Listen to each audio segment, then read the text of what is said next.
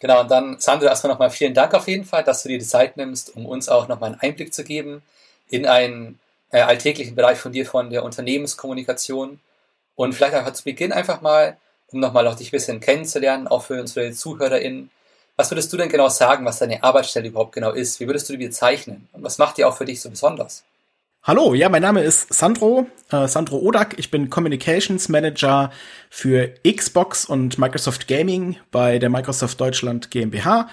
Und ähm, ich würde sagen, dass ich in der Microsoft GmbH hier in Deutschland vermutlich den coolsten Job habe, weil ähm, wir natürlich als Unternehmen sehr viel zu innovativen Technologien, zu digitaler Transformation und ja zu dieser neuen Hybrid World kommunizieren und ähm, ich aber das große Glück habe, zum coolsten aller Themen äh, sprechen zu dürfen und ähm, mein Hobby sozusagen auch zum Beruf gemacht zu haben, nämlich äh, Videospiele. Ähm, wir haben als Microsoft mit äh, Xbox eine Gaming-Abteilung und ähm, ja, für die stehe ich ein und äh, sorge dafür, dass Medien und Content Creator äh, immer gut informiert sind. Das heißt, du bist dann vor allem auch für externe Unternehmenskommunikation eigentlich zuständig, wie du gesagt hast. Einerseits für Content CreatorInnen und dann eben auch für Medien, wo du eure Inhalte dann eben kommunizierst.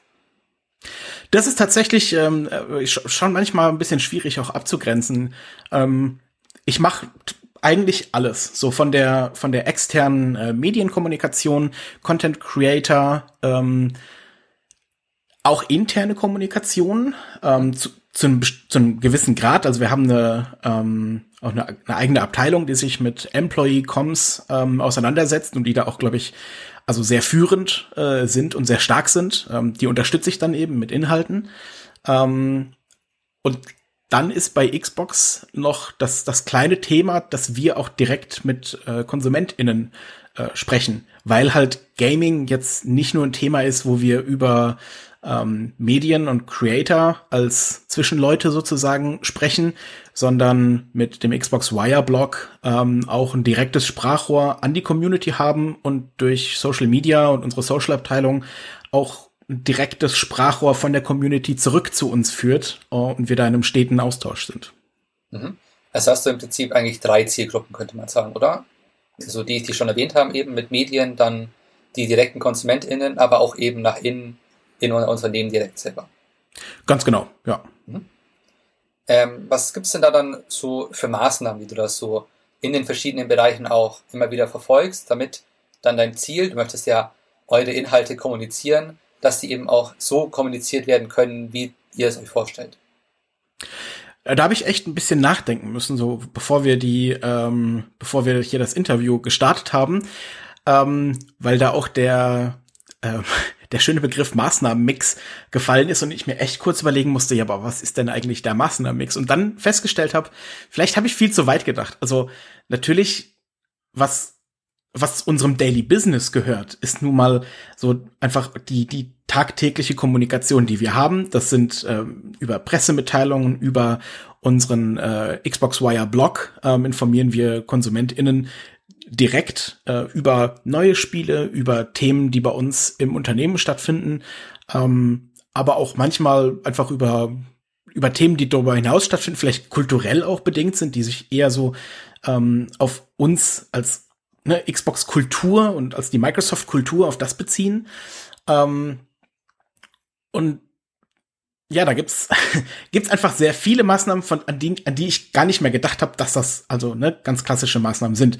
Die Pressemitteilungen, die man rausschickt, das ist halt so ein so ein Standardding, ähm, aber gleichzeitig auch ähm, mit JournalistInnen in Kontakt zu bleiben und ähm, Key Stories auch einfach persönlich zu pitchen, nicht irgendwie eine Story als Massenmail rauszuschicken, sondern sich zu überlegen, an wen kann ich mit äh, Story XY rantreten, für wen ist das überhaupt interessant, weil wir natürlich einen riesengroßen Presseverteiler haben, ähm, wo wir tausende Leute zuspammen können, aber es nicht immer die beste Möglichkeit ist, tausend Leute mit einer E-Mail ähm, voll zu ballern, als vielleicht ein oder zwei relevante Kontakte rauszusuchen, für die jetzt diese Story halt auch wirklich wichtig ist und die auch tatsächlich darüber berichten werden. Das ist, glaube ich, so ein auch so ein Thema, womit ich mich selbst persönlich relativ viel befasse. Wie kann man ähm, die Kommunikationsarbeit, die wir hier machen, so effizient wie möglich gestalten. Weil nur weil wir auch ne, x Leute erreicht haben, potenziell, ähm, die die E-Mail empfangen haben, die das gelesen haben, heißt das ja nicht, dass wir jetzt irgendwie eine Reputation aufgebaut haben oder nur weil irgendwo eine Pressemitteilung abgedruckt wurde oder aufgenommen wurde, heißt das ja auch nicht, dass die Leute jetzt mit Xbox ein positiveres Bild haben ähm, oder sich danach überhaupt noch erinnern, was ist denn da passiert. Ähm, ist eine, also wirklich eine sehr, sehr schwierige Frage und im Gaming ist es noch mal, ich weiß nicht, ob es besonders schwierig ist, aber weil wir eben so viele ähm, so viele Audiences gleichermaßen bedienen, ähm, fällt es mir auch manchmal schwer, das immer einzuordnen. Da gehört halt ein Gespräch mit einem Content Creator, einer Content Creatorin ähm, genauso dazu, also InfluencerInnen ähm, auf Social Media, die sind genauso Ziele von, äh, von unseren Kommunikationsarbeiten, die aber halt ganz anders ablaufen, als man das vielleicht bei einer Tageszeitung machen würde. Also ich habe einen Content Creator, mit dem ich zum Beispiel, der tickt halt auch so, nur Sprachnachrichten äh, austausche, weil das halt auch ein bisschen die Sprache ist, in der die Jugend untereinander kommuniziert. Andere erreiche ich nur über Direct Messages auf Twitter oder über, über Instagram. Für die ist E-Mail sozusagen das alte tote Medium. Die lesen auch ihre E-Mails gar nicht. Das, das ist für die irgendwie was, worum sich dann der Business Manager kümmern kann oder so.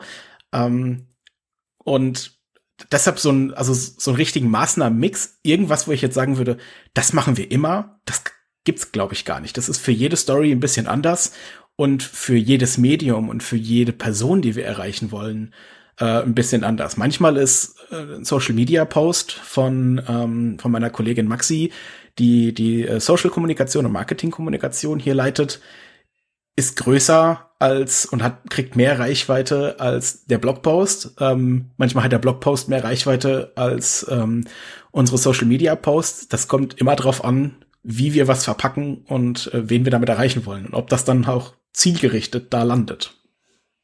Das heißt, ihr müsst immer im Prinzip für alles, was ihr kommunizieren wollt, zuerst mal definieren für euch, was ist die Zielgruppe und wie kann ich die erreichen und dann individuell immer wieder neue und eigene Maßnahmen dafür entwickeln.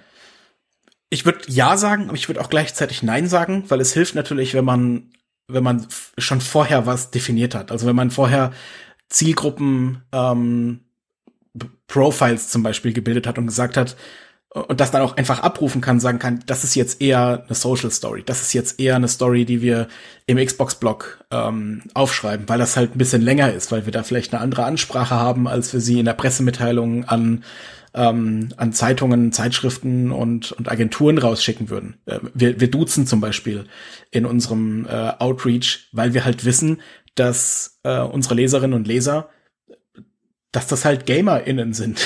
Die siezen sich nicht. Das war ganz komisch, weil ich, also mein Hintergrund ist ja, ich kam von der, von der GameStar, ich war ähm, Redakteur und da haben wir auch noch eine Zeit lang gesiezt und ich war also wirklich sehr froh, als wir von dem Sie wegkamen, weil das immer so eine, so eine professionelle Distanz suggerierte, aber ich glaube in der Zielgruppe ganz anders ankam, weil so spricht man halt im Gaming nicht untereinander. Und so spricht man auch glücklicherweise in der Branche nicht untereinander. Also das, da habe ich auch wirklich viel Glück, glaube ich, bei der Wahl des Jobs. Ich kann mich nicht zurückerinnern, wann ich das letzte Mal jemanden gesiezt habe. Die Games-Branche ist halt eine Branche, wo man in der ersten E-Mail oder spätestens nach der ersten E-Mail halt per Du ist. Ähm, ja. Äh, bevor wir noch mal kurz weitergehen, du hast vorhin den Begriff erwähnt. Ich glaube, den müssen wir noch mal kurz für unsere ZuhörerInnen auch definieren. Das ist Key Stories, hast du vorhin erwähnt. Was meinst du damit denn genau? Ja, wir haben ähm, generell, wir haben natürlich eine, so eine Always-On-Kommunikationsstrategie. Also Xbox, wir haben ähm, 23 Studios, wenn wir jetzt die, ähm, die aktuell ähm, ja, angekündigte Übernahme von Activision Blizzard wenn die, äh, wenn das Angebot angenommen wird und von den äh, Kartellbehörden auch ähm, ja das Okay äh, gegeben wird, dann steigt die Anzahl sogar noch auf 33 Studios. Sprich, wir haben eine Menge äh, sehr kreativer Teams, die an Spielen arbeiten äh, für Xbox. Wir haben ähm, ständig Neuveröffentlichungen, die rauskommen. Das sind natürlich Keybeats, weil es halt Neuveröffentlichungen sind. Also per se kann man schon sagen, jeder, jeder Spiele-Release ist bei uns äh, ein großer Beat. Ähm, dann muss man aber auch ein bisschen auf die Spieleindustrie allgemein gucken. Und die ist ja auch gerade im Wandel.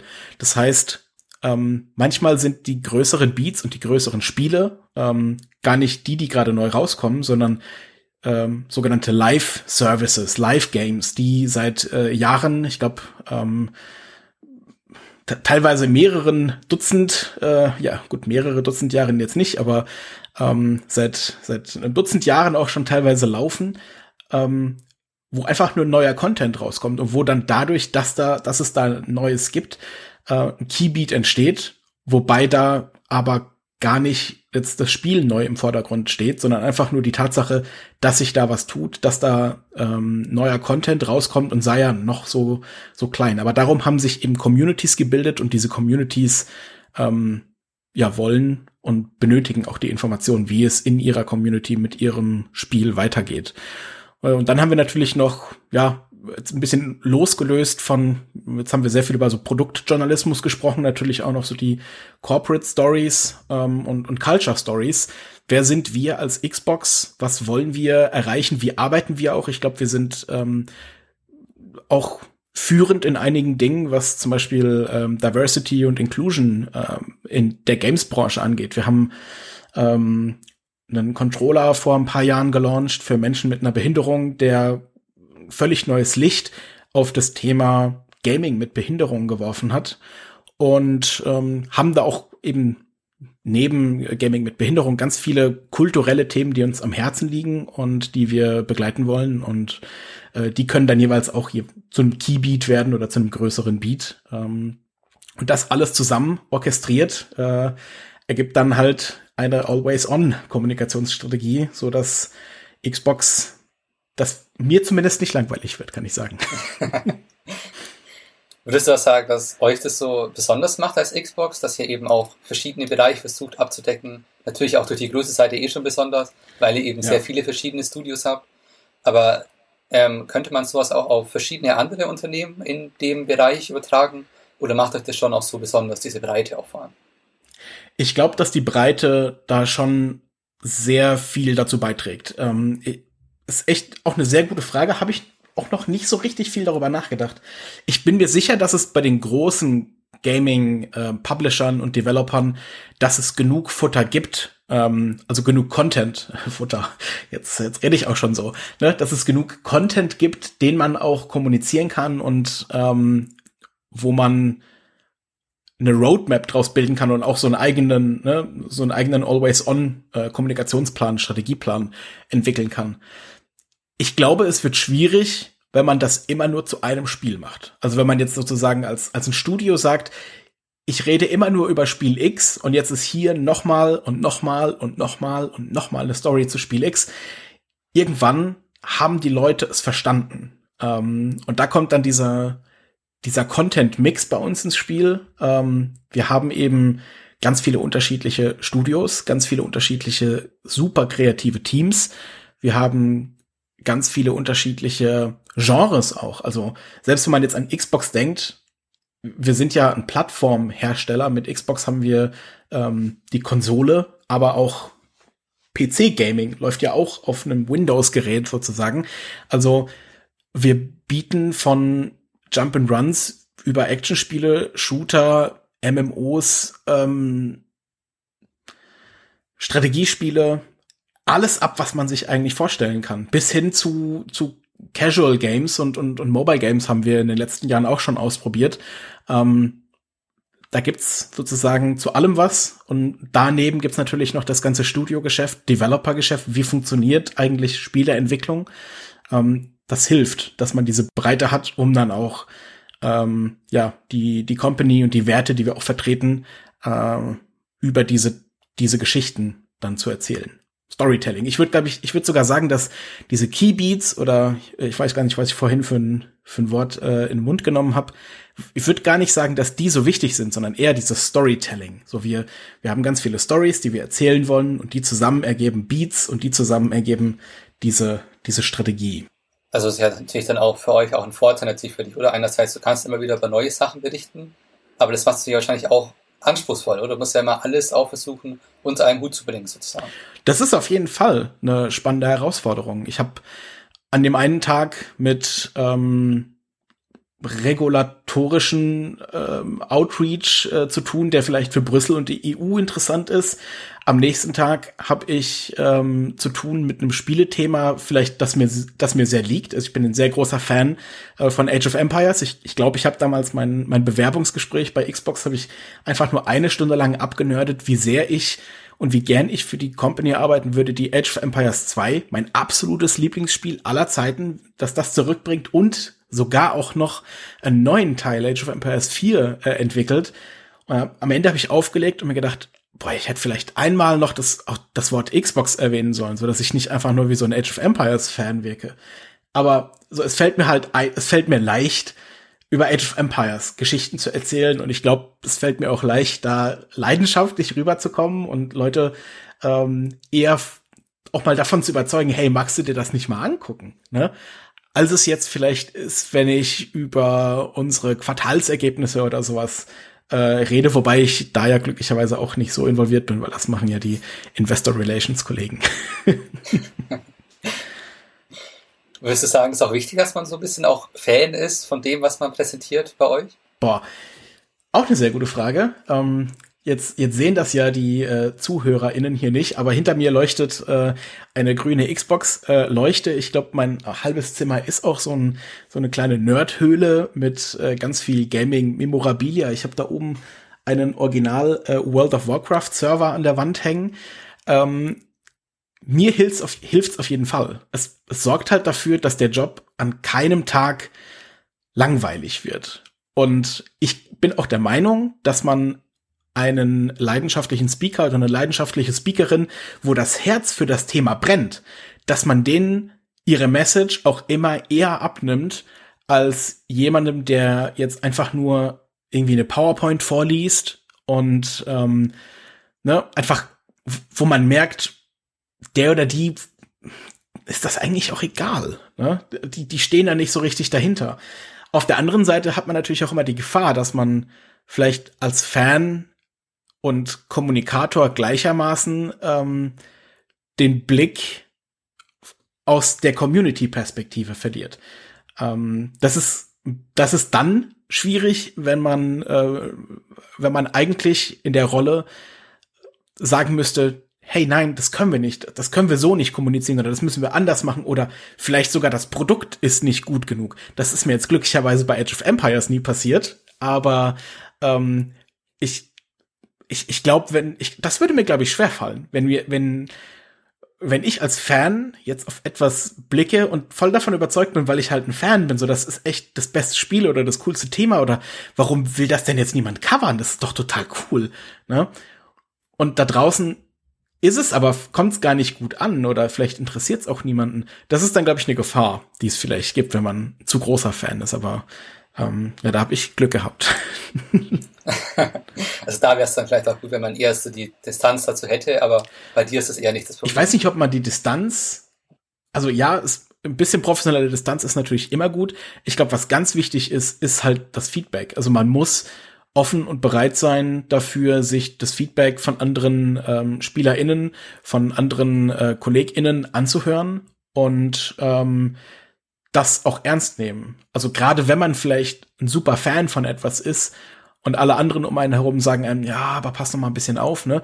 Dann, dann sollte man das ernst nehmen und sollte das vielleicht nicht wie, wie so ein Fan wegwischen, als, naja, das, das, das wird schon, das ist schon, das ist doch das coolste Thema, ich lieb das doch. Ähm, sondern da muss man dann genau hinhören.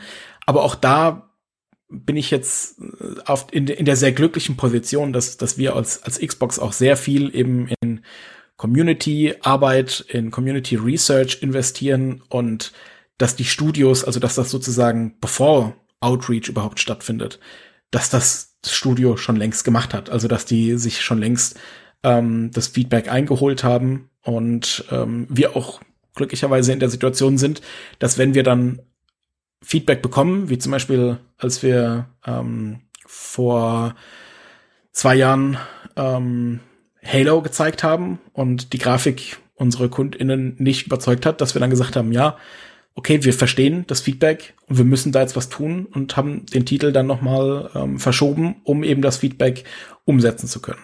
Ähm, ich glaube, dass auch das ist wieder eine sehr glückliche Position, aus der heraus man kommuniziert, äh, weil wir sagen, SpielerInnen und die Community steht für uns im Mittelpunkt und ähm, wenn das notwendig ist, dann nehmen wir halt auch korrigierende Schritte vor. Das heißt, für euch ist dann auch sehr wichtig, immer auf die Community zu hören, unter anderem, würdest du natürlich auch sagen. Auf jeden Fall. Äh, kommt aber auch mal ein bisschen drauf an. Ähm, wir haben vor, vor einem Jahr angefangen, unsere Kommunikation zu gendern und äh, in genderneutraler Sprache zu verfassen. Ähm, und das hat nicht überall auf positives Feedback, äh, zu positivem Feedback geführt. Ähm, und ich glaube, da ist es wichtig, dass man dann auch Haltung zeigt, da dann nicht einknickt. Ähm, und da bin ich auch sehr stolz drauf, dass das immer weniger wird, auch wenn es leider immer noch äh, ein Feedback ist, das wir manchmal bekommen, dass was sind denn jetzt SpielerInnen? Oh, ja. Kann man, kann ich glücklicherweise ausblenden. das heißt, neben dem Bereich, dass du eben auch an die Community eben kommunizierst, hast du ja vorhin schon gesagt, ist ein wichtiger Bereich, dass du an Medien und an InfluencerInnen auch ähm, kommunizierst und eure Ideen und eure aktuellen Produkte auch an die pitcht.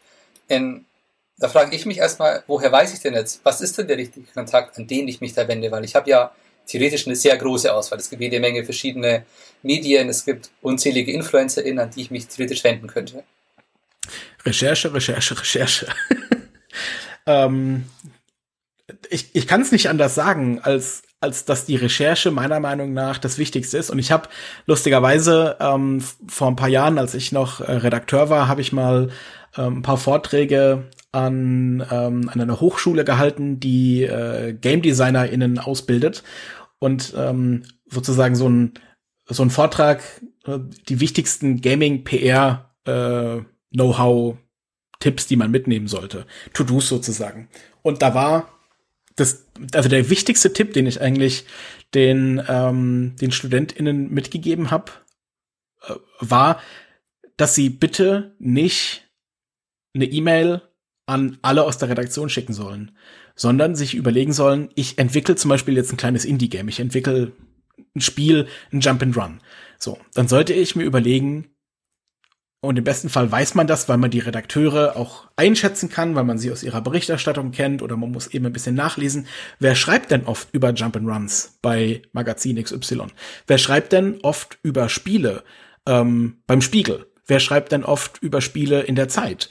Ähm, dass man sich die Leute raussucht, die, die dort zum einen über das Thema allgemein, also wenn wir über General Interest Medien, über die Massenmedien reden, dann gucken wir natürlich jetzt nicht so sehr drauf, wer spricht und wer schreibt jetzt direkt über Xbox oder über den Game Pass, weil wir da auf, über eine ganz andere Flughöhe reden. Ne? Da muss man e-, echt gucken, wer schreibt denn überhaupt über Spiele. Ähm, aber bei den Gaming-Medien gucke ich mir natürlich an, wer hat denn in der Vergangenheit über Strategiespiele geschrieben? Wenn ich jetzt beim Thema GameStar, also ähm, meinem eigenen alten Haus, äh, bleibe, dann weiß ich, Maurice Weber ist in Deutschland der größte Strategiespielexperte bei Medien. Wenn ich jetzt ein Strategiespiel habe, würde ich natürlich am ehesten versuchen, ihn davon zu überzeugen, dass er sich doch mal unser Strategiespiel an, äh, anschauen sollte oder ähm, ihn davon zu überzeugen, sich, also auch mal eine News dazu zu schreiben oder einen Artikel dazu zu schreiben oder eine Preview oder sowas, als den Shooter-Redakteur im Haus oder äh, irgendjemand anderen im Haus oder vielleicht sogar den Chefredakteur. Das machen auch ganz viele ähm, super gerne. Nee, da müssen wir mal über den Chefredakteur gehen. ChefredakteurInnen haben in einem Unternehmen grundsätzlich am allerwenigsten Zeit für einen. Ähm, deshalb gucke ich mir immer ganz genau an, so wer ist da, also wer, wer berichtet über das Thema, wem liegt das Thema. Ich habe das Glück, dass ich halt den Job auch als Redakteur 13 Jahre gemacht habe. Also ich habe, ich kenne auch einfach viele JournalistInnen aus dem Gaming-Bereich. Ähm, das ist das Schöne am, am Gaming-Sektor. So, wer da einmal drin ist, der bleibt da dann auch oft sehr lang. Also man trifft immer wieder dieselben Menschen. Und ähm, irgendwann weiß man halt, ne, man hat sich vor zehn Jahren mal auf dem Shooter-Event XY getroffen. Dann wird die Person vermutlich auch heute noch über Shooter schreiben und kann das besser einordnen.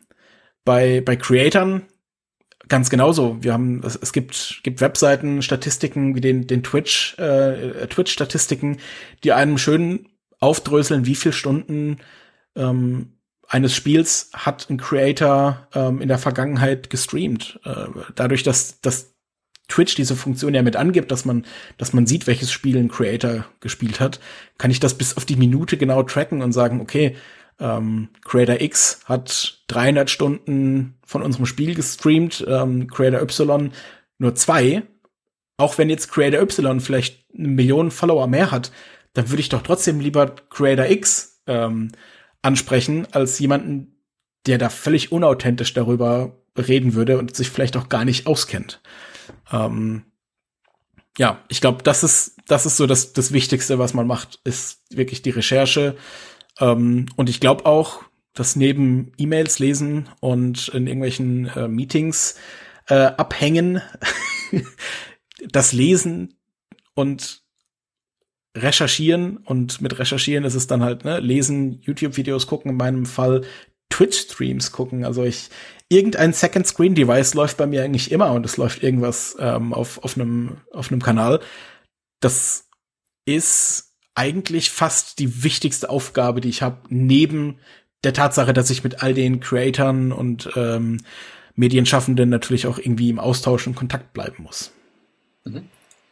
Ähm, wenn ich jetzt mir, also ich habe jetzt recherchiert und ich weiß jetzt, die Content CreatorInnen oder die Journalistinnen, die müsste ich jetzt ansprechen, das sind die richtigen.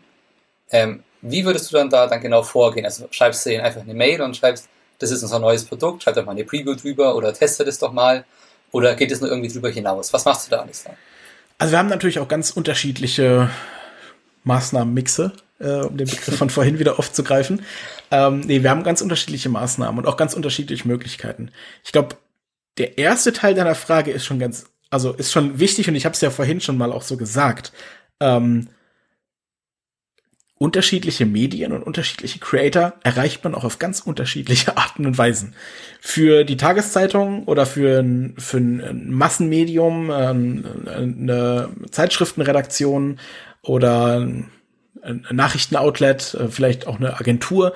So, da ist, glaube ich, die E-Mail so das, das der heilige Gral der Kommunikationsmöglichkeit. Und am besten nicht am Day off, sondern schon ein bisschen vorher, weil da passieren viele Dinge und pass da passieren viele Dinge gleichzeitig und damit man da mit dem Thema Games sozusagen, also gerade wenn ich jetzt an Agenturen, äh, an Agenturen denke, ne, die DPA oder Reuters oder sowas, so, man konkurriert ja mit vielen anderen großen Themen und Lagen, die gerade passieren. Ähm, da müssen Games schon, ne, muss man vielleicht ein bisschen Zeit mitbringen, dass dann ein Redakteur oder eine Redakteurin sagt, okay, jetzt gucke ich mir das auch mal an. Ähm, für Content Creator, wie gesagt, ganz viele sind super jung, haben vielleicht gar nicht, also die sind auch nicht professionell so groß geworden. Die haben nicht damit angefangen mit dem Ziel, ich werde jetzt der größte Content Creator Deutschlands. Ich, ich mache hier ein Business draus, sondern die haben einfach angefangen ähm, zu, zu spielen, das im Web zu streamen oder Videos aufzuzeichnen und mehr oder minder durch Zufall gucken da jetzt halt eine Million Menschen dabei zu. ähm, und die erreicht man auf eine ganz andere Art und Weise. Das ist dann wirklich persönlicher Kontakt. Ganz viele von denen sind auch einfach schwer erreichbar, weil so viele Fans, also weil sie halt wirklich Fans haben. Das ist ein bisschen wie, wie Stars. Es gibt ja ein paar von denen, die zum Beispiel auf einer Gamescom auch gar nicht in den öffentlichen Bereich der Messe dürfen, weil das ein Sicherheitsrisiko für BesucherInnen und für die Creator wäre, wenn sie da einfach plötzlich auftauchen und Menschenmassen äh, Autogramme wollen oder, oder Selfies oder so. Ähm, die erreicht man am besten über einen persönlichen Kontakt, also indem man sie vielleicht schon kennt und eine WhatsApp und eine Handynummer hat, ähm, oder über die, also über die Social-Kanäle, Instagram, Twitter, eine Direct Message, ähm, oder über das Management, wobei ich jetzt sagen muss, das Management ist in dem Fall halt das Management, also die wollen dann auch meistens ja Geld und das ist bei uns ein bisschen getrennt. Ähm, das macht dann das Marketing und dann bin ich da ein bisschen raus. Also ich kümmere mich nur um Earned Media und nicht um, um Paid Media. Ähm, und auch die Manager schirmen manchmal ihre Talents ab und sagen dann, nee, das mit dem Vorschlag gehen wir gar nicht auf den die Creator zu. Das da haben wir, haben wir was anderes oder das gefällt uns von vornherein nicht. Ähm, ja. Und manche muss man dann auch einfach mal abtelefonieren. Also auch das, das klassische ähm, ja, zum Telefon greifen, ist manchmal ein, äh, ein Weg.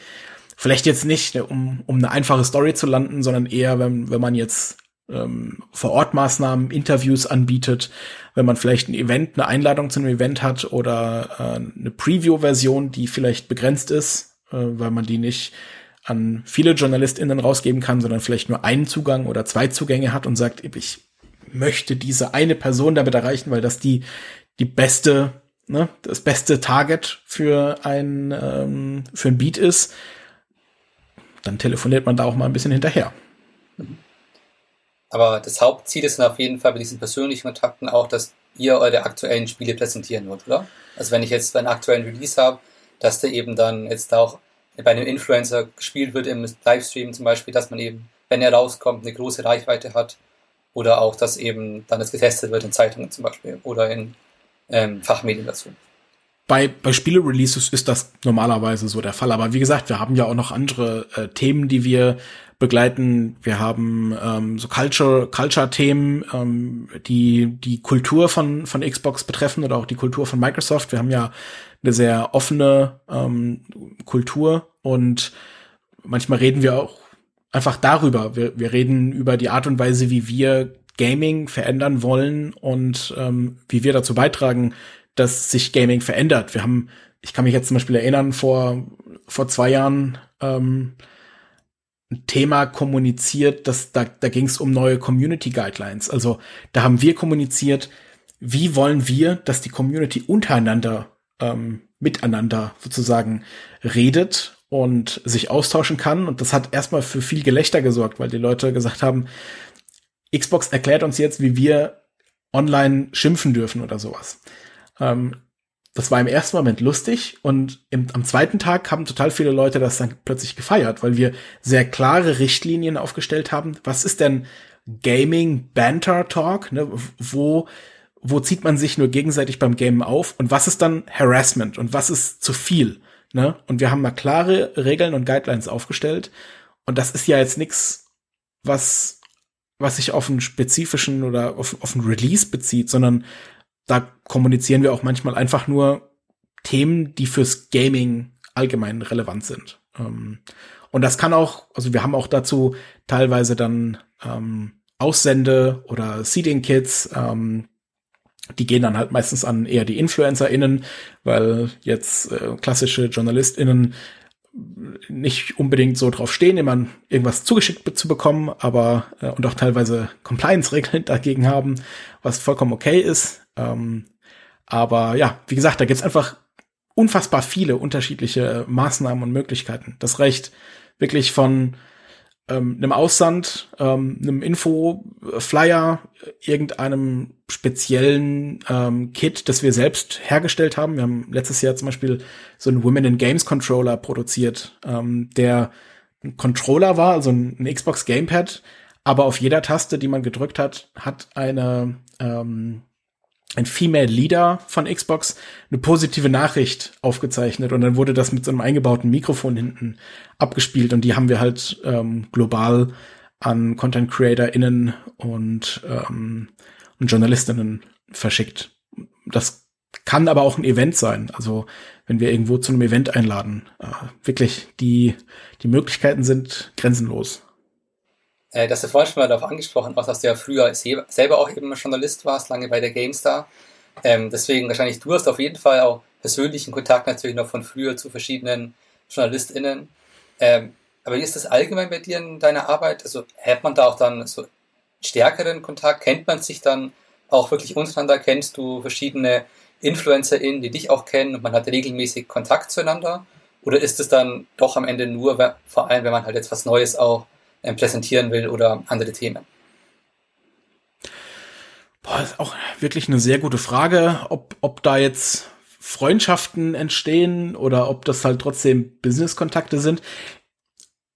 Muss auch, glaube ich, jeder selbst für sich entscheiden. Ähm, ich weiß, dass das früher auch noch so eine Frage war oder, oder ich wirklich so regelrecht Entschuldigungen bekommen habe, wenn ich auf Facebook von jemandem angeschrieben wurde, also damals noch als Redakteur, hey, äh, sorry, dass ich dich jetzt hier auf diesem privaten Weg nerven muss, äh, aber hast du mal äh, irgendwie ein Feedback zu Thema XY?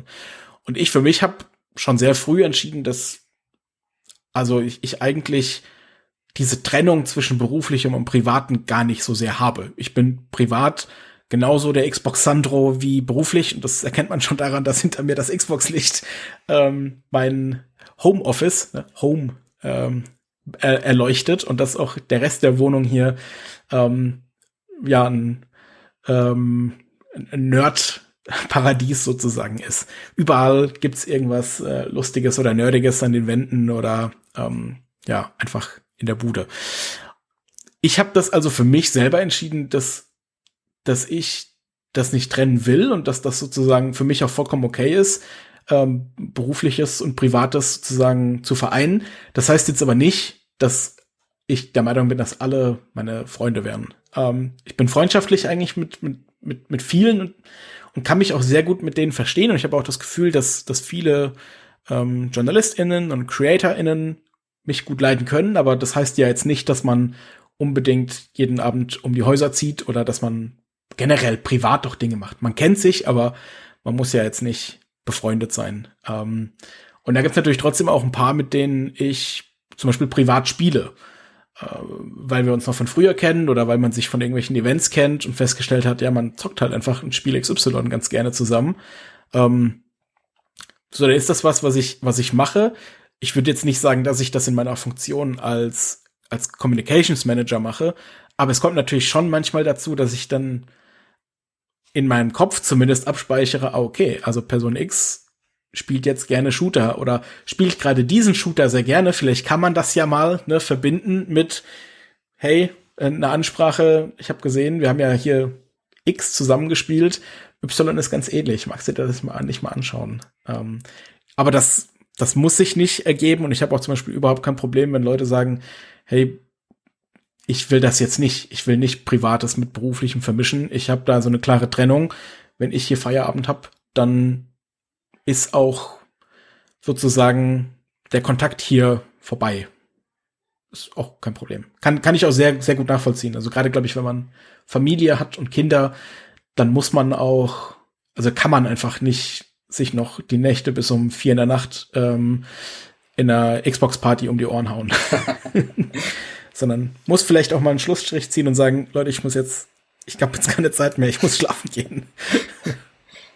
Äh, das heißt aber, es ist jetzt eigentlich schon so, dass dann du jetzt nicht unbedingt sagst, wenn du irgendwie den Kontakt zu verschiedenen Leuten hältst, ist es jetzt nur irgendwie, dass du da immer berufliche Ziele im Hintergrund hast, sondern es ist eben auch so, weil du es eben persönlich auch so willst, eigentlich im Prinzip. Ja, ja, genau. Ähm, Finde ich auch wichtig, dass man also gerade wenn es um, um Relationships auch in der Kommunikation ja geht, dass man da nicht immer mit, mit einem Business Goal dahinter anruft oder sich trifft oder, oder meine E-Mail schreibt. Ne?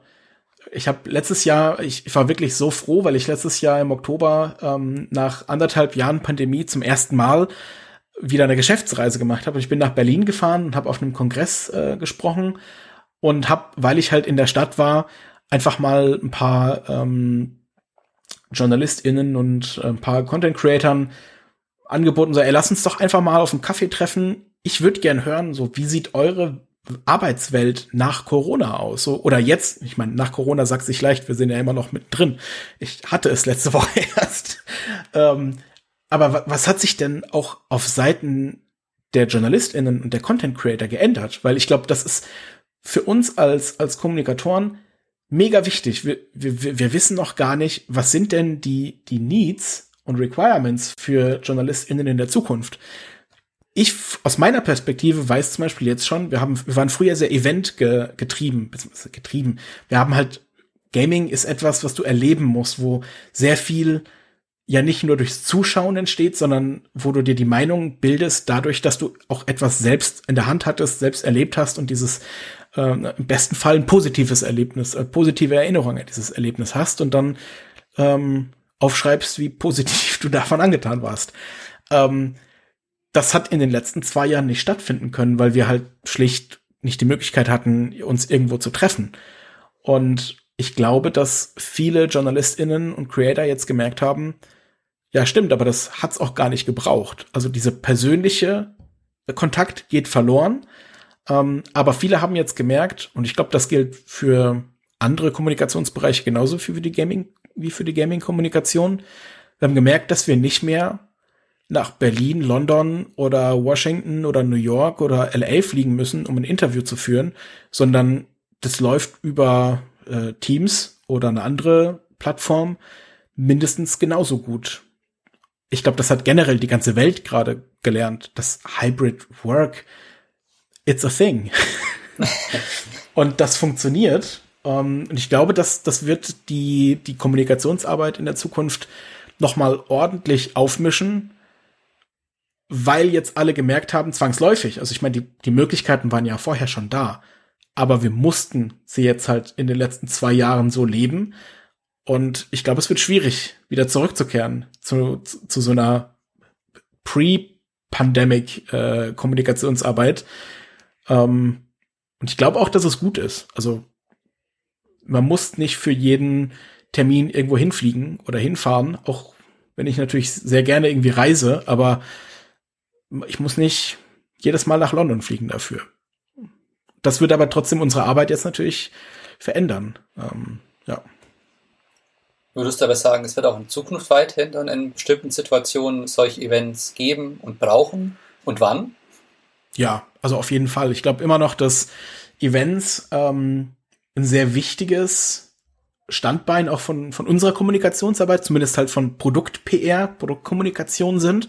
Ich glaube nicht, dass Events jetzt noch ein so großes Thema für diese klassischen Interview- und Storytelling-Opportunities sind. Ich glaube, das, das wird sich jetzt eher äh, verändern. Aber ähm, wenn es um, um Emotionen geht und gerade das, was ja auch äh, Content Creator zum Beispiel machen und brauchen, das ist irgendwie etwas, was man auch visuell darstellen kann. Und du kannst halt nicht ein Teams-Call, also klar, du kannst einen Teams-Call aufzeichnen, aber ich meine, wir leben ja in dieser Rule of Thumb, ähm, wo der, wo der Daumen nach ein bis zwei Sekunden, wenn es da nicht spannend und interaktiv ist, einfach weiter scrollt. Da kannst du nicht ein 30-minütiges Teams-Interview aufzeichnen und sagen, hey, hier ist mein 30 Minuten Interview, ähm, viel Spaß damit. Ne? Da muss man, glaube ich, seine, seine Kommunikationsart ähm, verändern, anpassen. Und wenn ich gerade an Events denke, denke ich natürlich in Deutschland an ähm, Großevents wie die Gamescom. Und ähm, auch da gibt's einfach auch in den letzten Jahren schon Bestrebungen hin zu Experiences. Also wie kann man Produkte mit Experiences verbinden, die ähm, gleichermaßen Spaß machen, zu erleben, wie zuzuschauen. Was wäre das so ein Beispiel? Also was genau meint Produkte mit Experience verbinden? Ähm, ich kann vielleicht ein, ein Beispiel geben, dass, ähm, dass, dass wir gemacht haben, was vielleicht auch ein bisschen so ein, ähm, ein Crossover von eher Marketing und, ähm, und Kommunikation ist. Wir haben vor, vor ein paar Jahren ein Zombie-Spiel ähm, gelauncht und ähm, haben dazu ein Event mit einem Content Creator oder mit mehreren Content Creatoren organisiert, wo wir sie in so einer Kiesgrube ausgesetzt haben mit, äh, mit einem LKW und ähm, ganz viele Zombie-Run-Schauspieler ähm, da hatten und die mussten dann entkommen, mussten Aufgaben dazwischen lösen. Ähm, es hat gleichermaßen das Spiel kommuniziert, aber war auch eine Experience für die Creator. Die haben sehr unterhaltsame Videos dazu gemacht äh, das der krönende Abschluss war. Diejenigen, die es geschafft haben, glaube ich, wurden dann in der Mitte dieser Kiesgrube aus, mit einem Helikopter ausgeflogen. Das ist gleichermaßen auch immer die Cutscene am Ende, immer wenn man, äh, wenn man das sozusagen schafft, ähm, zu entkommen, da wird man auch mit dem Helikopter im Spiel ausgeflogen und äh, da war dann sozusagen dieser Connect mit Zombies und Helikoptern und gleichermaßen das Spielthema zu verpacken mit Spielszenen auch ähm, das zu untermauern, das äh, anzubieten, dass man jetzt hier auch was äh, was spielen kann, ähm, aber eben auch diese Experience zu bieten. Ich glaube, das ist aber jetzt auch jetzt, wo ich sage, auch schon wieder eine etwas veraltete Sicht auf die Dinge. Denn das ist ja eine Experience, die jetzt nur der Creator oder die Creatorin einmal haben konnte. Ähm, ich glaube, worüber ich mir am meisten Gedanken im Moment mache, ist, wie können, wie kann man Experiences bauen, die live stattfinden, wo der Chat, wo, wo ZuschauerInnen live dabei sein können und ihre Content Creator, die sie, ähm, die, die, denen sie folgen, ähm, wo sie Fan sind, die zu unterstützen. Da gab's in letzter Zeit ähm, ganz viele unterschiedliche Möglichkeiten und es gibt auch zum Beispiel Spiele, die das schon anbieten. Ähm, Gerade so narrative Spiele, die Entscheidungen, wo man Entscheidungen äh, treffen muss, äh, die haben eine, eine API-Verbindung zu Twitch und dann lässt zum Beispiel ein Content Creator, eine Content Creatorin, lässt den Chat entscheiden, wie man jetzt hier weiterspielen soll. Und das ist, glaube ich, gerade so die, die spannendste Herausforderung für mich, zu überlegen, wie können wir Events in der Zukunft so denken, dass wir viele Leute erreichen, also eine große Reichweite haben und trotzdem jetzt vielleicht nicht 100.000 Leute auf einem Fleck ähm, haben müssen. Einfach aus ne, pandemischen Gründen, weil das vielleicht gar nicht geht. Sondern wie können wir eine coole Experience mit unseren Spielen verknüpfen, das mit einer kleinen Gruppe von Menschen vor Ort machen, aber das trotzdem interaktiv und engaging für die große Masse ähm, von Zuschauerinnen und Zuschauern machen. Das heißt aber, für solche Events bräuchte es dann immer auch InfluencerInnen im Prinzip oder Content CreatorInnen, die man dafür man kann das, auch man kann das auch auf den eigenen Kanälen machen. Ähm, okay. Also ich meine, wir haben halt natürlich auch das Glück, dass wir große eigene Kanäle haben und ähm, das kann man auch genauso mit einem, ähm, also mit Marketing natürlich dann auch direkt irgendwo platzieren, ja. Ähm, aber ich glaube, dass der beste Weg immer so ein, so ein Mittelweg, so ein Zwischen, Zwischending aus beidem ist. Kommunikation und Marketing, äh, zum Teil paid, zum Teil ähm, earned. Mhm. Und ähm, wenn man jetzt also so verschiedene Content CreatorInnen dafür gewinnen will, ist natürlich auch immer so, die bekommen wahrscheinlich auch zahlreiche Anfragen jeden Tag und jede Woche, wo sie überall ähm, teilnehmen könnten. Wie schafft ihr, dass ihr die auch überzeugen könnt, dass euer Event ist, das Coolste ist, wo man hingeht, abgesehen davon, dass man ihnen viel Geld zahlen könnte? Das machen wir tatsächlich zum Beispiel nicht. Ähm, okay. Also bezahlen für Content, ähm, das ist ein Rattenschwanz und ein Spiel. Ähm, Klar, da kann man sagen, Microsoft als eines der reichsten Unternehmen der Welt kann da mitmachen, aber wir halten das nicht für einen authentischen Weg, um, mhm. ähm, um Content zu generieren. Ähm, ist natürlich nicht so, dass wir jetzt da nicht Geld in die Hand nehmen, ähm, aber so klassisch für Content Geld bezahlen, ähm, daran wollen wir einfach nicht teilnehmen. Ähm, das können gerne andere unter sich ausmachen. Wir versuchen, wir versuchen eher über den Content an sich und die Möglichkeiten, die wir haben, die Titel und ähm, die Opportunities, coole Dinge anzubieten. Ähm, und man muss aber auch dazu sagen, es klappt auch nicht immer. Und es muss auch nicht immer klappen. Und es ist auch, glaube ich, vollkommen in Ordnung, wenn Creator X oder Y oder wenn mehrere Creator sagen, nö, kein Interesse, das ist erstmal wieder Feedback, das man mitnimmt. Und das, das haben wir also auch jetzt vor kurzem erst wieder gehabt. Ähm, wir haben gemerkt, dass ein, äh, ein Creator aussandt, den wir in den vergangenen Jahren gemacht haben, ähm, wo, wo viel Zeit, Ressourcen reingeflossen sind, ähm, das zu kreieren. Also das, das war so ein, so ein, so ein Paket, ähm, ich weiß schon gar nicht mehr, was drin war. Ähm, und es hat also in den letzten Jahren hat es die Leute schon interessiert, aber in diesem Jahr niemanden. Und ich glaube, das liegt daran, dass Content CreatorInnen im Moment durch die Pandemie, weil so viele Real-Life-Events und eine Möglichkeit zum Austausch weggefallen sind, deutlich mehr Giftings und Seedings nach Hause geschickt bekommen oder zu ihrem meistens ist es ja dann das, das Büro oder das Management zugeschickt bekommen. Und dass das für die sozusagen auch irrelevanter wird, weil früher hast du dich vielleicht gefreut, wenn du ein Produkt zugeschickt bekommen hast und dann gesagt, guck mal, ich habe das zugeschickt bekommen und ich finde es total cool. Heute kriegst du 30 Produkte am Tag zugeschickt und denkst dir, selbst das Coolste davon ist halt immer noch nur ein weiteres Produkt, das du geschickt bekommen hast. Und wir haben, also wir verändern deshalb jetzt auch basierend auf dem, auf den Learnings, verändern wir auch die, die Art und Weise, wie wir Sachen rausschicken. Wir wollen auch nicht mehr so viel unnötigen äh, so viel unnötiges Merchandise-Material irgendwo rumschicken, weil es nicht nachhaltig ist und zu keinem Ergebnis auch führt. Also in dem Fall wirklich zu keinem einzigen. Wir haben zehn Pakete rausgeschickt und niemand hat irgendwas dazu gepostet oder was gebracht. Das Learning ist, dann schicken wir in Zukunft sowas nicht mehr raus. Das ist wichtig, dass man auch mal scheitern kann mit einer, ähm, mit einer Aktivität. Und das muss man sich auch, glaube ich, eingestehen, anstatt dass man das dann irgendwie schön reportet, ähm, finde ich es auch ganz wichtig, den Blick nach innen zu wenden und sich mal zu fragen, warum hat das nicht geklappt? Und warum machen wir das überhaupt? Und in dem Fall dann zum Beispiel zu sagen, dann machen wir es in Zukunft nicht mehr weiter. Ähm, das ist schon viel über InfluencerInnen auch geredet, die da eben auch für euch eine wichtige Rolle spielen. Ähm, so, so, so Events, da lädt man da auch dann mal PressevertreterInnen ein? Oder spielen die da auch eine Rolle in dem Bereich? Ja, natürlich, klar. Mhm. Äh, jetzt vielleicht nicht bei diesen Experience-Dingern. Also ich kann mir jetzt nicht mhm. vorstellen, dass äh, eine GameStar oder ähm, oder auch eine Zeitung, die Süddeutsche oder die die Zeit, dass die sich da mit einem Helikopter in einem ähm, also mit einem LKW in der Kiesgrube aussetzen lässt, um dann mit einem Helikopter von Zombies gejagt zu werden. Ähm, ich glaube, da muss man auch schon ne, sich ehrlich eingestehen, die Zielgruppen sind einfach unterschiedlich. Aber natürlich haben äh, Gaming-Redakteure genauso ein großes Interesse, vielleicht manchmal sogar ein größeres Interesse an, an Events, vor allem dann, wenn es eben um Möglichkeiten geht, ein Spiel anzuspielen, bevor es der Öffentlichkeit zur Verfügung steht, ähm, weil sie halt das geschriebene Wort oder das gesprochene Wort in Form von Podcasts, es ist, taugt ja viel eher, auch seine Gefühle über ein Spiel und die Erfahrungen aufzuschreiben, ähm, als ein, ein, YouTuber oder ein Livestreamer, ein Twitch-Streamer, ähm, der ein Video aufzeichnen muss und dafür halt Footage braucht, um das irgendwie zu untermauern. Ähm, also da sind JournalistInnen genauso relevant wie, wie CreatorInnen. Mhm.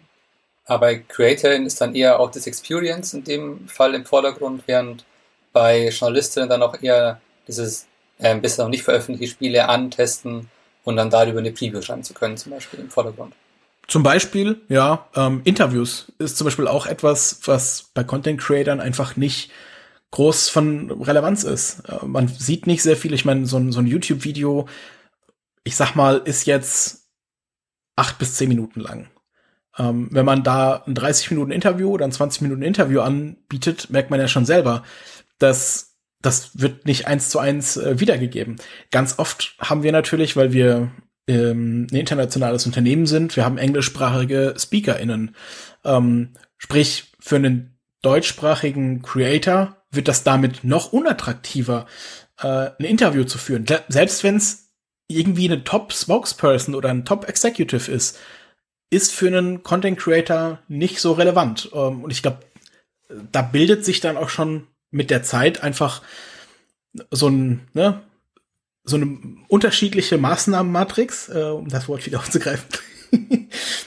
Man hat zwar dasselbe Event, aber für die einen ist vielleicht das Interview und das Anspielen interessanter als für die anderen, ähm, die sich eher auf dieses, äh, guck mal, was wir hier erleben, hier, die haben hier irgendwie einen coolen Stand aufgebaut oder die haben hier irgendwie, ähm, weiß ich nicht, irgend, irgendwas, was man erleben kann, was man schön abfilmen kann, was auf der Kamera toll aussieht, haben die aufgebaut und ich, ich habe jetzt mal hier ein, ein Erlebnis. Ähm, eines, eines davon, also was mir jetzt auch so im Kopf geblieben ist, gar nicht jetzt von uns, ähm, sind zum Beispiel so, so Inhouse-Messen. Call of Duty hatte mal die Call of Duty äh, Days in Amerika. Das, das, da ist man dann mit Humvees durch die Gegend gefahren. Da, da war die US Army dabei ist äh, mit so einer Zipline über ein Gewässer ähm, gesiplined und hat all das dann sozusagen danach im Spiel nochmal nacherlebt. So und äh, ich glaube, da hat man dann damals schon sehen können, so die Content Creator haben sich dabei gefilmt, wie sie eine Zipline runter äh, runterrutschen und die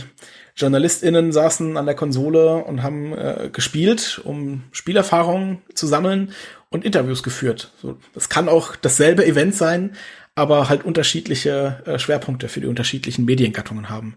Ich meine, ich habe jetzt Podcasts, glaube ich, zum ersten Mal erwähnt in diesem, in diesem Zuge, aber auch für Podcaster, die brauchen ja auch einen völlig anderen, ähm, völlig andere Ansprache und auch einen völlig anderen Zugang jetzt zum Beispiel als ein Textredakteur. Ich glaube, gerade im Gaming-Sektor noch schwieriger, in einem Podcast eine englischsprachige Spokesperson ähm, zu platzieren, wobei es eigentlich ja das bestmögliche Ergebnis wäre. Jemanden dahin zu der oder die ähm, als EntwicklerIn oder ähm, als, als äh, Producer oder sowas äh, darüber sprechen kann.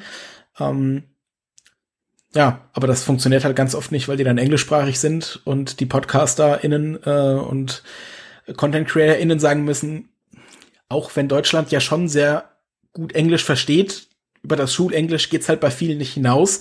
Die gucken oder hören sich nicht irgendwie ein halbstündiges Gespräch auf Englisch an. Würdest du da auch sagen, dass ähm, vielleicht bei euch als internationales Unternehmen es auch für den deutschsprachigen Markt dann ganz besondere Ansprüche gibt? Abgesehen davon, dass man jetzt deutschsprachige ähm, InterviewpartnerInnen zum Beispiel bräuchte? Das ist eine sehr gute Frage. Ähm ich glaube, es, was wichtig ist in der Kommunikation, ist, dass man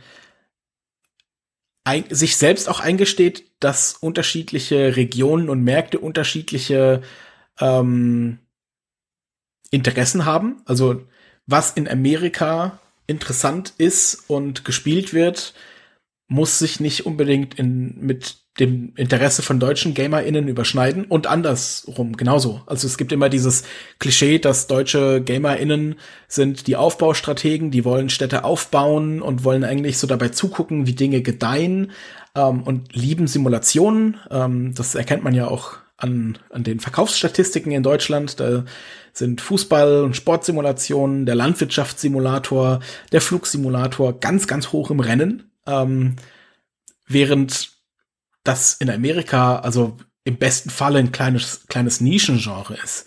Ähm, und dessen muss man sich bewusst sein, dass man vielleicht ein Thema, was einfach in Deutschland nicht groß ist, dass man das nicht größer und breiter treten kann, als es ist. Ähm, es, es, wird nicht mehr Leute interessieren, nur weil man da noch 15 weitere Pressemitteilungen oder Interview-Opportunities anbietet. Ähm, und andersrum bedeutet das für uns genauso.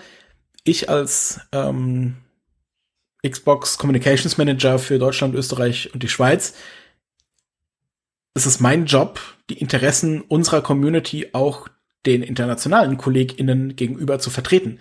Und ähm, vielleicht auch mal ein Spiel, das in Amerika nicht so eine große Fanbase hat, wo die amerikanischen KollegInnen sagen, ja, das ist doch jetzt gar nicht so groß zu sagen, ja doch, aber für uns schon. Wir brauchen mehr von dem und weniger von dem. Ähm, ja, das, das, ist, das ist wichtig, dass, dass man das macht und dass man auch intern die Kultur und die Prozesse hat, um das äh, zu ermöglichen. Ähm, da arbeiten wir auch jeden Tag aufs Neue dran, weil das, das ist manchmal leichter und manchmal fällt es auch schwieriger. Äh, du hast schon gesagt auch eben, es gibt ja ganz viele verschiedene Maßnahmen, die ihr auch da eben anbietet, wie ihr versucht, dann eure Themen auch durchzusetzen und äh, ja, bekannt zu machen. Äh, woher findet ihr raus, ob das auch funktioniert, was ihr macht? Also, ähm, du hast ja vorhin schon mal erwähnt, ihr habt da was rausgeschickt und keiner hat darüber berichtet. Findet man es dann auch wieder durch Recherche einfach raus und man versucht eben ja alles äh, zu recherchieren, alle Ergebnisse? Ja, da gibt's natürlich eine, eine ganze Hülle und Fülle von, von Tools und KPIs, ähm, an denen man den Erfolg von Kommunikation messen kann. Ähm, ich würde sagen, so die ganz klassischen und die einfachsten sind natürlich Clippings. So wurde überhaupt über etwas berichtet, ist ein Thema in, in einem Magazin, in einer Zeitung, auf einer Webseite, in einem Podcast gelandet. Ähm, wie ist die Reichweite von dem, ähm, von dem jeweiligen Medium? Wie ist die Tonalität? Also wurde das positiv, neutral oder negativ ähm, aufgenommen? Und dafür gibt's eben Tools, die das anbieten, ähm, das auch automatisiert auszuwerten. Ich finde es aber ganz wichtig, dass das nicht die einzige KPI ist, an der man Kommunikation misst. Also gerade wenn es ähm, zum Beispiel um Content Creator geht, da ist natürlich die Gefahr immer da, dass man sagt, man bemisst das nur nach Klicks oder nach Video-Views auf YouTube oder auf Twitch. Ähm, Jetzt ist es aber gerade auf YouTube und Twitch, ich meine, das sind Videomedien. Twitch, so ein Livestream, dauert gerne mal mehrere Stunden. So, ich, ich muss auch so ehrlich sein, niemand von uns kann sich jetzt mehrere Stunden Livestream in der vollen Gänze angucken und sagen, okay, das war jetzt positiv, neutral oder negativ. Ähm, oder da war die, die Message ist angekommen oder sowas. Das ist schon schwierig. Ähm, deshalb finde ich, ist es auch wichtig, dass, also, dass man die, also auch die Relationship zum Beispiel misst. Messen klingt jetzt vielleicht total bescheuert, ne? Aber manche Sachen macht man auch nur oder manch, manchen Outreach oder manche Aktivitäten macht man auch einfach nur, um ähm, den Kontakt zu pflegen. Und dann ist gar nicht so wichtig, ob da am Ende was äh, Positives bei rausgekommen ist oder nicht, weil das Feedback alleine ist schon das eigentliche Ziel. Äh, wir haben zum Beispiel an Weihnachten versenden wir immer so ein, so ein kleines, ähm, ein kleines äh, Weihnachtspaket. Dieses Jahr war es ähm, Schokolade, also ein paar Pralinen, ähm, verpackt in, in einem Paket, das eins zu eins die Größe von der Xbox Series S hat.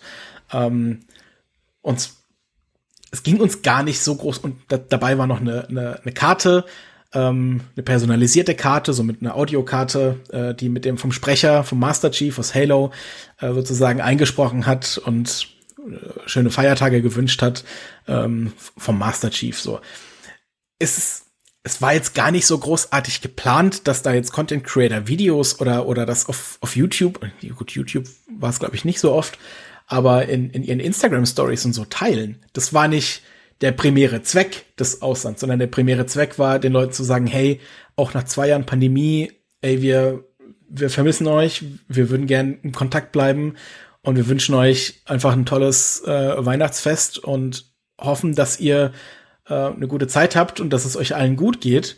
Ähm, das war der primäre Zweck und das ist mehr als geglückt, weil wir so viele positive Rückmeldungen hatten wie zu keinem einzigen anderen ähm, Aussand im ganzen Jahr davor.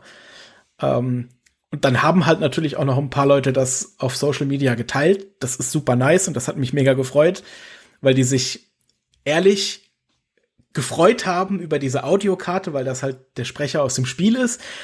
So, das, das ist schön, aber das ist jetzt nicht die KPI, an der das bemessen wird. Und da bin ich auch sehr froh darum, dass das nicht passiert und dass das nicht so passieren muss, dass wir immer nur ähm, den Erfolg von Kommunikationsarbeit so nach klassischen Marketing-KPIs bemessen, sondern dass manchmal auch einfach die Relationship und die Verbesserung des Kontakts auch im Vordergrund stehen kann. Und das darf man nie vergessen in Kommunikation. Wir kommunizieren mit Menschen und sind Menschen und diese menschliche Verbindung sollte man äh, nicht irgendwie als ein Wert in der Excel-Tabelle ähm, äh, irgendwie äh, nieder- oder auseinanderbrechen oder niederschreiben müssen oder sowas. Das heißt, eine Herausforderung ist aber auch immer eigentlich in deiner Arbeit, dass halt auch ja mal Effekte geben kann, die du gar nicht so im Prinzip als erstes erwartet hättest, oder? So jetzt in dem Beispiel eben, du hast ja jetzt, hast du gemeint, nicht direkt erwartet, dass man da jetzt auf Instagram eine Story dazu macht, wo man dann noch ähm, sich eben dafür bedankt. Das heißt, es kann auch immer Effekte geben, die man gar nicht davor erwartet hätte direkt. Ja, auf jeden Fall, klar. Ähm, ich meine, das sind jetzt positive, es kann auch negative Effekte geben. Ähm, es, es gab vor ein paar Jahren mal den Fall, dass ein, äh, ein Publisher, auch da war ich eben äh, noch, noch Redakteur, ein Publisher ähm, zu einem Spiel kleine Tablets mitgeschickt hat, damit man die Second Screen Experience ähm, erleben kann. Vielleicht damals noch aus einer Zeit, wo nicht jeder äh, irgendwie ein, ein Smartphone in der Hosentasche hatte oder ein Tablet zu Hause hatte.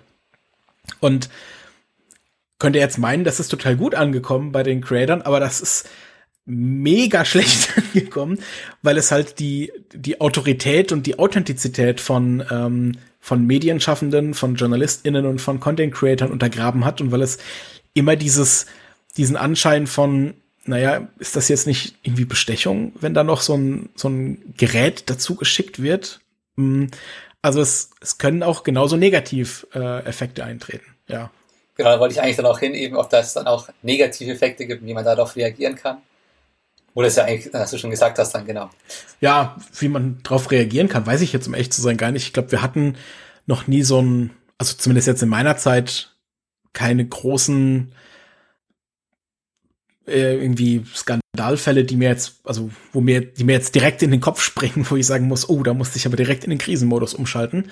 Ähm, das ist mir jetzt glücklicherweise noch nicht passiert, aber klar, wir sind natürlich ein Unternehmen, das auch ähm, eine Rechtsabteilung dahinter hat und bevor wir Dinge irgendwo hinschicken, ähm, kümmern wir uns natürlich darum, dass das äh, legitim und versteuert ist. Hm, du hast vorhin schon mal noch so schon angesprochen, auch diese Veränderungen, die es jetzt in der Zukunft so geben kann. Vielleicht so zum Abschluss nochmal so, was denkst du, wohin entwickelt sich dein Arbeitsbereich? Gibt es da Veränderungen, die sich absehen lassen?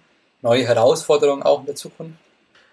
Boah, das ist auch wieder eine sehr, sehr, ähm, sehr gute Frage. Ich glaube, jeder in der Kommunikation weiß das auch schon aus der Vergangenheit, dass die Art und Weise, wie wir vor zwei Jahren gearbeitet haben, dass die sich in diesen zwei Jahren, also es bezieht sich jetzt nicht nur auf die letzten zwei Jahre, ne? Also ich rede jetzt nicht nur von der, von der Pandemie. Ich habe hab das Gefühl, dass sich Kommunikation in den letzten, im letzten Jahrzehnt eigentlich alle zwei Jahre einmal komplett gewandelt hat. Vor ein paar Jahren hat, glaube ich, noch niemand über InfluencerInnen und Content Creator nachgedacht. Die wurden vielleicht eher so wie früher BloggerInnen ähm, gesehen als, naja, die sind jetzt halt auch da. So, jetzt sind Content Creator heute in vielen Fällen größer und haben mehr Reichweite als klassische Medien. Und viele von ihnen arbeiten auch nach hm, journalistischen oder medienethischen ähm, Prinzipien. Viele, einige, manche vielleicht auch nicht. Ähm, aber man muss sie deshalb auch einfach wie JournalistInnen und wie, wie Medien, ähm, also muss, muss wie, wie an Medien an sie herangehen und sie auch als solche sehen, weil sie sind gleichwertig und bedienen einfach nur vielleicht eine andere Audience. Das ist manchmal schwierig, das ein bisschen so auseinander ähm, zu klamüsern für sich selbst. Ähm, vielleicht, weil man auch gerade so wie ich aus dem Hintergrund eben des, des Gaming-Redakteurs kommt. Ich habe in meinem ganzen Leben immer nur Online-Journalismus gemacht, bevor ich ähm, Kommunikation hier angefangen habe. Aber ich habe immer nur Online-Journalismus gemacht. Ich kenne also vielleicht auch gar nicht die, also diesen, diesen älteren Fight von Printredaktion zu Online. Aber ich glaube, wir haben in jeder Generation so einen Umbruch gehabt von Print zu Online, von Online zu Blogs, von Blogs zu Content Creatern und Influencern, ähm, von YouTube zu Twitch. Auch das ist ja ein krasser Umbruch. Ich meine, ich glaube, wenn man da von außen drauf guckt, sieht man vielleicht gar keinen Unterschied. Aber der, um also der Unterschied von Live-Video, also Twitch und aufgezeichnetem Video ist ja auch ein völlig anderer. Die, die, die Art des Contents darauf ist völlig anders. Man kann mit, also kann ein Twitch-Streamer oder eine Twitch-Streamerin nicht dasselbe, denselben Content geben wie einem YouTuber, weil das halt alles live stattfinden muss. So. Und jetzt haben wir, glaube ich, im Social-Media-Bereich ähm, mit mit äh, Insta-Stories und TikTok ähm, wieder eine neue Form, mit die wir jetzt, ich glaube, mit der wir auch alle mittlerweile ganz gut klarkommen. Short Media ähm, ist jetzt halt auch einfach so ein Ding, was relativ etabliert ist und was wir verstanden haben und verstehen, wie muss, wie müssen wir Stories erzählen, dass sie in der Kürze der Zeit die KonsumentInnen dann eben auch investieren, um da äh, dran zu bleiben. Ich habe vorhin diese Rule of Thumb mit zwei Sekunden mal genannt. Ne? Wir müssen auch Assets anbieten, wo die Leute nicht nach einer Sekunde weiter swipen. Ähm, so, das sind die Herausforderungen der Vergangenheit und ich kann dir noch nicht sagen, wo die Zukunft liegt. Aber ich kann auf jeden Fall sagen, ich bin mir zu 100% sicher, dass mein Job in zwei Jahren völlig anders aussehen wird als heute. Und das ist vollkommen okay. Ähm, das einzig Wichtige ist, dass man da als Kommunikator und als Unternehmen flexibel genug ist, um das mitmachen zu wollen. Weil wenn man es nicht macht, dann ja, hat man halt ein Problem. Man verliert dann die Community und die Zielgruppe aus den Augen. Ähm, und wegen denen macht man es ja. Es gibt auf jeden Fall, sagst du, auch in zwei Jahren wieder Veränderung. Nur wohin es sich entwickelt, kann man jetzt noch nicht sagen. Ja. Ja, auf jeden Fall. Also allein schon, weil hoffentlich bis dahin die Pandemie äh, beendet ist. Ich, ich drücke uns allen die Daumen dafür. Und ähm, wir in, im, jetzt im übertragenen Sinne aufwachen in einer neuen Welt, von der wir nicht wissen, wird die genauso sein wie früher? Werden Medien noch so klassische Interviewtermine vor Ort, Background-Gespräche, ähm, werden Medien dazu noch irgendwo hinreisen? Werden Medien generell oder werden Content CreatorInnen, wie, wie wird dieses ganze Eventgeschäft aussehen? Wie werden Events in der Zukunft aussehen? Werden noch Leute auf eine Messe fahren? Ich weiß es nicht. Kann ich nicht sagen. Weil die Leute haben jetzt zwei Jahre gemerkt, Moment mal, es ging auch eigentlich komplett ohne vor Ort Meetings oder vor Ort Events. Ähm, und da bin ich sehr gespannt. So, ich, ich habe natürlich im Kopf einen bestimmten Wunsch, den ich, den ich habe. Also ich möchte diesen persönlichen Kontakt nicht verlieren.